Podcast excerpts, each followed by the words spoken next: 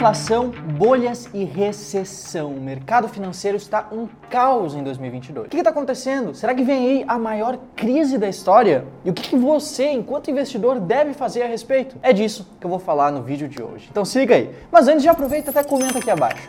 A gente está realmente à beira de uma grande crise mundial? Você acha que realmente a gente vai entrar numa grande recessão? Como é que você vê isso? Comenta aqui e vamos direto para o conteúdo.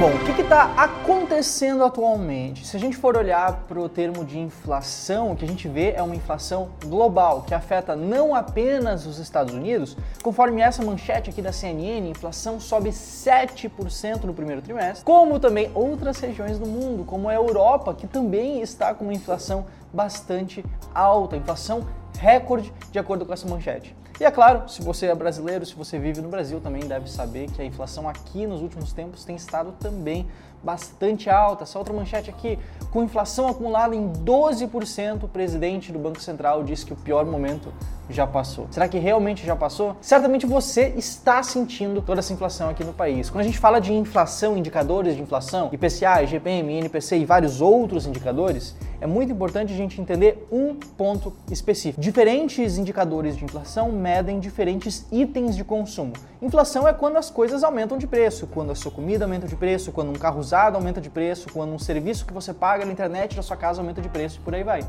diferentes indicadores dão diferentes pesos para esses vários produtos, para esses vários bens e serviços que uma pessoa pode consumir. E o fato é que se a gente for olhar, por exemplo, para uma das principais coisas que as pessoas em geral consomem, que é no caso itens alimentícios, a gente vê uma questão como essa aqui dessa outra manchete. O preço da cesta básica aqui no Brasil subiu até 26% ao longo dos últimos 12 meses. E isso, com toda essa inflação alta, isso acaba fazendo com que os governos se mexam para tentar resolver esse problema. Como que eles podem fazer isso? Eles podem ajustar a taxa de juros do país. Toda essa inflação já causou altas de taxas de juros, tanto no Brasil, que tem a taxa Selic subindo, como também ao redor do mundo. Olha só essa manchete aqui: o Banco Central dos Estados Unidos promove a maior alta de juros desde 1994. Por quê? Para tentar frear a inflação. Eles sobem a taxa de juros para tentar controlar a inflação. E o mesmo está acontecendo na Europa. Bancos centrais da Europa elevam taxa de juros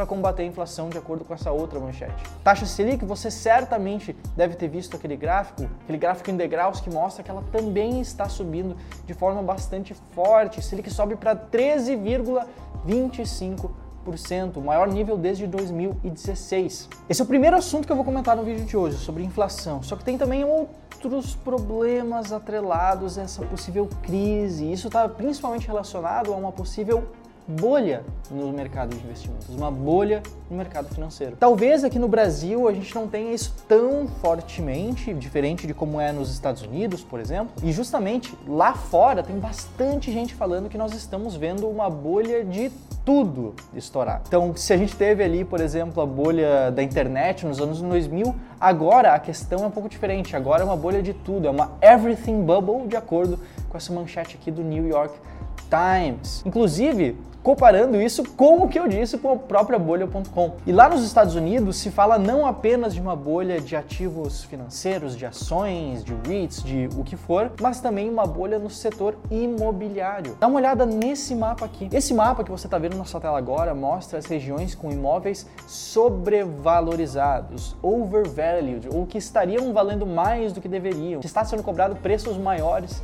do que esses imóveis realmente valem. Então acaba tendo toda essa questão, toda essa visão das pessoas que está de fato se formando uma bolha, em especial nos países desenvolvidos. E não apenas isso, não apenas as questões de inflação e de bolha, mas também nós temos perspectivas de recessão.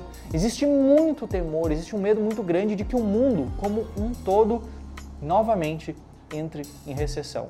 Estados Unidos, por meio da recessão, a IPO secam e Wall Street pode viver onda de demissões. Olha só essa manchete. Por causa desse medo de recessão, medo de um futuro talvez não tão brilhante, as empresas param de ser listadas em bolsa, os IPOs secam, param de haver essas primeiras emissões de ações. E Wall Street, que é o principal centro financeiro lá dos Estados Unidos, pode viver uma onda de demissões. E o fato é que muitas pessoas já acreditam, muitas pessoas, muitos investidores já acreditam que isso está bastante próximo. Olha só essa notícia aqui. Mercado teme que a economia mundial entre em recessão nos próximos 12 meses. Aliado à inflação, alinhado a uma possível bolha, esse contexto poderia levar o mundo àquilo que é chamado de estagflação, stagflation, uma situação simultânea de inflação alta e de estagnação econômica. Ou seja, tudo vai ficando cada vez mais caro, mas a economia não necessariamente fica cada vez melhor. E não apenas a própria estagflação, mas também uma recessão. E como tudo isso está afetando o mercado? Talvez você já deve estar se perguntando por que, que eu te mostrei tanto insumo aqui, tantas notícias, tantas manchetes diferentes. É para primeiro tirar um contexto e para agora te falar como que você deveria analisar como que você deveria pensar no mercado de investimentos, como que você deveria pensar no seu patrimônio investido. Eu já vou falar, mas não antes, é claro, de cobrar o meu preço aqui desse vídeo, que é você deixar o like e te inscrever no canal se você ainda não for isso. Mas vamos lá. O que, que tudo isso causa no mercado? No mercado de ações, nós aqui do Clube do Valor já comentamos em um vídeo, o Ramiro já explicou bastante essa questão no nosso vídeo que saiu na segunda-feira. Se você quiser, vai ter um link aí aparecendo na sua tela agora. Mas basicamente, tá resumindo aqui, todas as bolsas de valores relevantes, as mais relevantes do mundo, estão caindo nesse ano. Dá uma olhada no mapa desse site aqui, do site Country Economy. A gente pode ver que em vermelho é justamente os países que mais estão sofrendo com esta possível recessão. E como você pode ver pelo mapa também, as bolsas de valores do Brasil e dos Estados Unidos não são exceção. Se a gente for olhar para o Ibovespa, pela primeira vez em muito tempo, ele acabou perdendo os 100 mil pontos, estando agora em aproximadamente 98 mil pontos. Enquanto lá nos Estados Unidos, se a gente for olhar para o S&P 500, a gente tem uma queda de quase 20% desde o início desse ano, desde o início de 2022. Claro, não dá para ignorar todas as questões que estão acontecendo no mundo, mas é fato de que o mundo todo, as bolsas de valores do mundo todo estão sofrendo. E se a gente for olhar não apenas para a bolsa de valores, mas para o mercado de cripto, por exemplo, a questão é muito similar, se não até mais violenta, mais uma, uma queda ainda maior não é mesmo? Se liga só nesses gráficos aqui, que a gente vê uma queda realmente muito grande também no mercado de cripto. E não apenas em ações, não apenas em cripto, mas o próprio mercado de imóveis também vê algumas dificuldades no horizonte. Lembrando, nada disso está em um aquário separado, isolado de todo o resto do mundo. Tudo isso funciona em conjunto, então, por exemplo, uma alta taxa de juros afeta, por exemplo, financiamentos e empréstimos, que pode afetar o próprio financiamento do mercado imobiliário, de como as empresas conseguem levantar dinheiro para construir mais imóveis, ou como as pessoas conseguem financiar os imóveis que elas querem comprar, ou se elas têm condições de pagar o financiamento delas ou não. Então, o que, que você deve fazer com todas essas informações. Eu não estou aqui para te dizer que agora é hora de comprar tudo e sair por aí arriscando seu dinheiro comprando a maior quantidade de ativos que você conseguir. Até porque eu, pessoalmente, não acredito na questão de timing de mercado, de tentar acertar o momento certo de você ir às compras. Só que olhando para os dados e olhando para a perspectiva de mercado, de um mercado que eu em especial domino um pouco mais, que é o dos fundos imobiliários, é razoável dizer que isso sim se parece como uma oportunidade bastante interessante. Dá uma olhada nesse gráfico aqui do dividend yield histórico do IFIX. Ele está nas alturas hoje.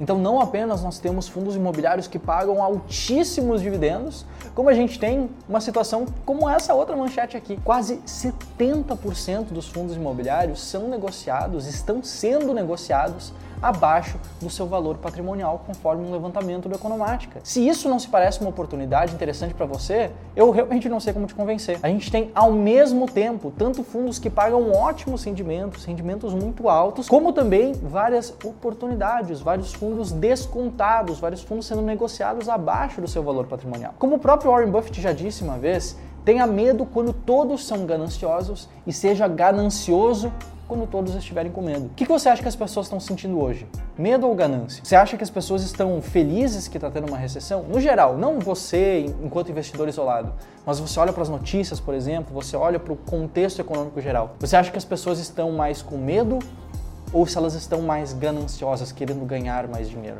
Esse momento que nós estamos passando agora no mercado é de medo total.